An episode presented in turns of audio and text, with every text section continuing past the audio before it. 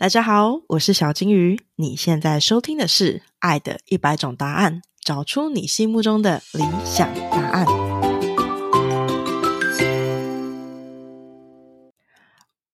五、四、三、二、一，Action！嗨，大家好，我是小金鱼，欢迎来到《爱的一百种答案》。在这里，我想要透过一百对夫妻的对谈，来了解关系究竟是怎么一回事。这一集是 Reflection，也就是我除了邀请夫妻一起对谈之外，我也会将每一集我有感触的地方写下来，并且独立录制成一集。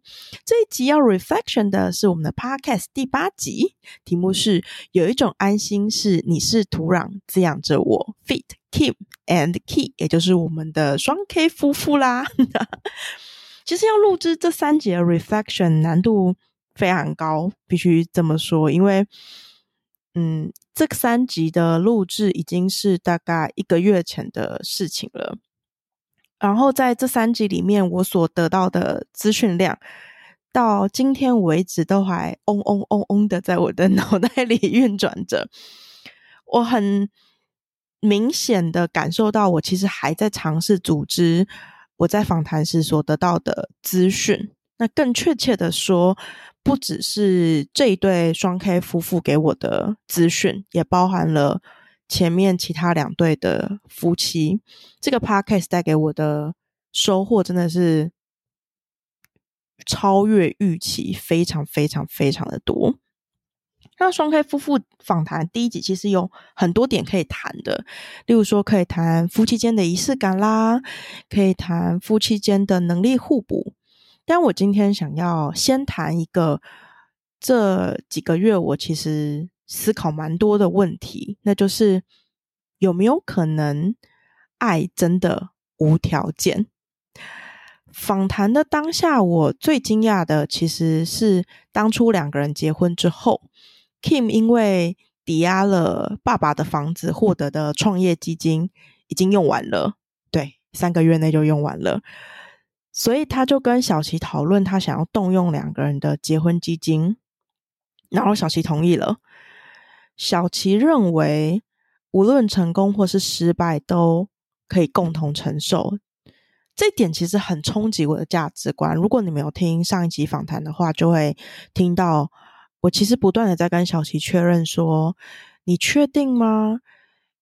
你难道都不会觉得说，如果你身边这个男人他把你们的结婚基金给用完了，然后又失败了，这时候你需要共背这个责任？难道你不会觉得很不公平吗？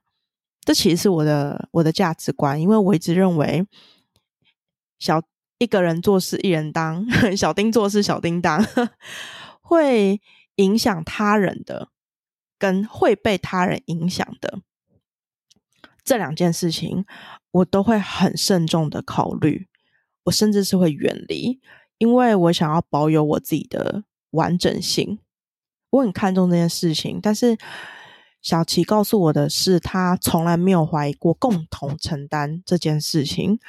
这件事情仿佛是一个内建的价值观，当然也可能来自于他过去的家庭，所以我就一我就一直在思考，因为大家知道吗？其实我我从很久很久以前我就很相信一件事情，那就是如果你要遇到一个优秀的对象，你就必须也成为一个优秀的人，你比你自己。也就是我自己必须要成为那个哇塞，连我都想要交往的那个对象，所以我不断不断的变得更好。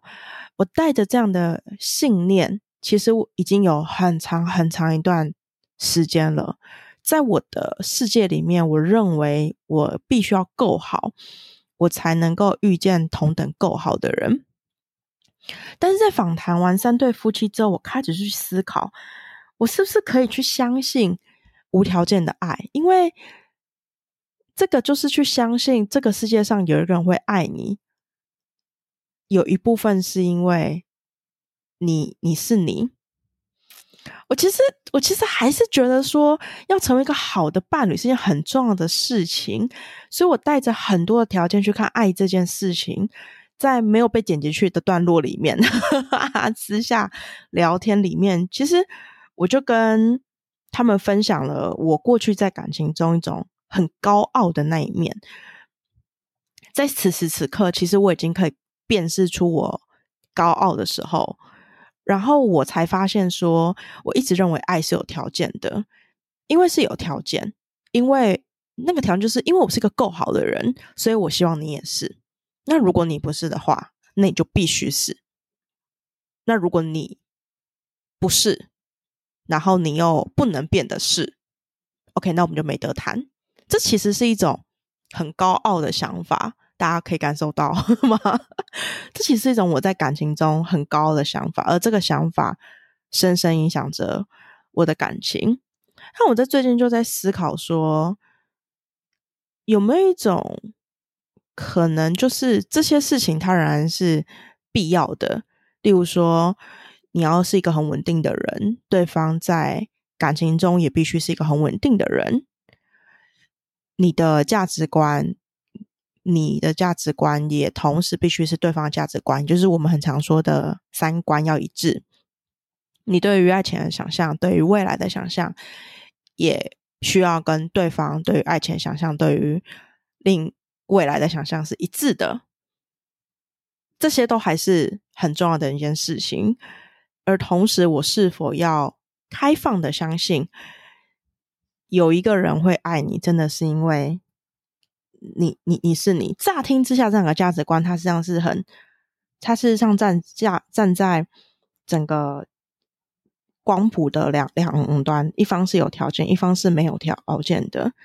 可是我在想说，有没有一种可能，就是无条件的爱它真实存在，然后当我们变得越来越好的时候。我们会有更有可能去遇到这样的状况，或者是其实如果我去相信无条件的爱的话，那么我在爱里面会更松软，会更 relax，会更做自己，而同时我对我自己的要求会让我成为一个更好的人。这两者它是不相冲突的，它是可以共同存在的。我不知道，我还没有答案。我想要记录下来我此时此刻对于这一题的想法，我可能还需要一点时间去感受，但我其实是很喜欢这样的想法在我的脑袋中开始酝酿的，同时我也很期待我想清楚的时候再跟你们分享。而另外一部分呢，其实，在 Podcast 里面我有分享，呃，Kim 跟 Key 之前的。婚姻当中，他们会做的纪念影片。然后在前几年，他们某年的结婚纪念影片当中，Kim 就曾经说过，小琪很像他的土壤，而他则是一个很盘根错节的大树。Kim 说，其实他很多观念都受到小琪的影响，例如说，小琪教会他不要取巧的面对人生，你需要直接面向你的困难。同时，也是小琪那些每天不变的生活小事，让他觉得生活有了依归。我印象很深刻，有一件事情是这样子的：我们聊到，其实 Kim 的情绪是起起伏伏的，up and down，但是小琪他实际上是一个很稳定的情绪波动，他的波动其实很少的。这个稳定的情绪会让这个家庭是。很稳定的，这个稳定到什么程度呢？就是你今天跟他讲一个好消息，跟他讲一个坏消息，他的反应是一样的，他就是如此的稳定。这个事情它带给我很多的思考，所以我想要把它放在下一集里面。下一集我想要来聊一下关于我的一个情绪的特性，这个特性就是让大家都很快乐，有。亲自见过我的人，跟我聊过天，或者是有参加过我分享会，不管是线上线下人，应该都会感受到我的这个很特别的、很明确的人格特质，就是让大家很快乐。